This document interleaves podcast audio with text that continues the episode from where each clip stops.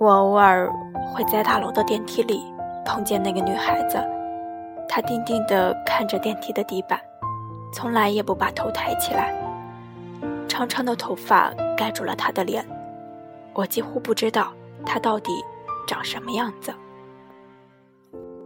我总是会去公司对面的那家茶餐厅吃午饭，就我一个人，不和同事一起，享受难得的清静。我总是会点烧鸭饭，加一杯冻鸳鸯，冰块不要加到杯里，要另外用冰块放在杯外，这样的鸳鸯才会浓郁。那天我依旧点了一样的烧鸭饭和冻鸳鸯，和往常一样吃着。却忽然听见一个清亮的声音说：“一份烧鸭饭，一杯冻鸳鸯，麻烦你冰块另放，不要加在杯子里。”我忍不住回头看了一眼，居然是电梯里经常碰见的那个女孩子。她也一个人静静地坐在那里，她很享受地喝那杯冻鸳鸯，喝一口还会满足地闭上眼睛。我想，真的好巧。在看到他的时候，他在公司楼下的奶茶店买奶茶。他说：“海盐奶茶，半糖。”我的心在那时就砰砰跳了几下。想到前几天我还在微博上说，最喜欢喝的奶茶就是海盐奶茶，但务必要半糖，这样才不会影响海盐本身的香味。我排在他的后面，他回头的时候，我忍不住对他微笑了。他却害羞的马上转过了头，我在心里说：“真是一个害羞的女孩子。”终于，又在电梯里看见了他。电梯里只有我们俩，他还是低着头，似乎是不记得我了。我清了清嗓子，鼓起勇气说：“你好，我叫阿武，在十一楼上班。”他诧异的抬起头来，忽然就笑了，眼睛弯弯的，犹如天上。最亮眼的心愿。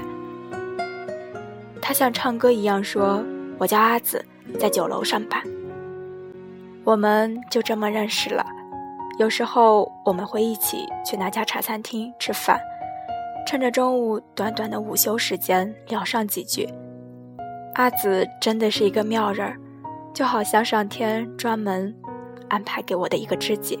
他总是淡淡的说：“昨天看了一部电影。”里面的女主角说了一句话，说到我心里去了。我真的大惊。上个月我也看了那部电影，同样是女主角的话，也让我拍案叫绝。我们一起喝着冻鸳鸯，天南地北的说着。阿紫总是能说出我想说的一切。那天我生病了，请假没去上班，忽然就想喝一碗鱼片粥。但是我单身已久，父母又不在身边，看来是没有人可以给我送上一碗鱼片粥了。我颓丧地掏出手机，在自己的微博上说：“生病的时候，真想有人送一碗热热的鱼片粥啊！”可是，知道不会有人看到我的微博，几乎没有关注的人，大部分的时候都是自己在自说自话。我又昏昏睡过去，很久，电话响了起来，是阿紫，她的声音小小的，却有点紧张的样子。你今天没来上班吗？他这么问。我不太舒服，请假了。我没在茶餐厅看见你，就去你们公司前台问了，说你请假了，我来看看你吧。我心里忽然一暖，就同意了。阿紫来了，拎着一个小小的保温饭盒，他温柔地说：“给你带了点吃的，也不知道合不合你胃口。”他打开饭盒，居然是还冒着热气的鱼片粥。他解释说：“我生病的时候总是想喝粥，就自作主张给你做了。白白的鱼片切得薄薄的，阿紫还撒了一点芹菜和麻油，很香。阿紫给我盛了一碗。”我一口一口喝着，看着他有点害羞而红扑扑的脸，我抓住他的手，认真的说：“阿紫，做我女朋友好不好？”他瞪大了眼睛，几乎不可置信的问：“为什么？”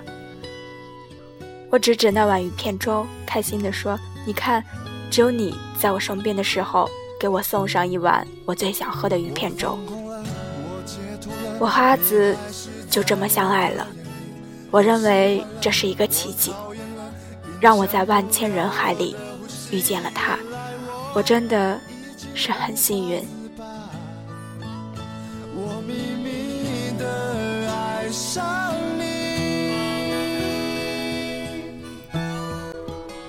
阿五问我愿不愿意做他的女朋友，我答应了。我们很幸福，他总是说要多么幸运，我们才会遇见彼此。是的，是很幸运。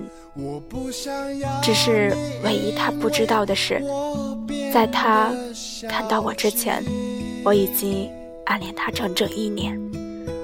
有你的城市下雨也美丽，从黎明后的太阳到深夜里的月光。别想了，别想了，我不会喜欢你。别想了，别想了。两个陌生人相爱，只有一个知道，那不是巧合。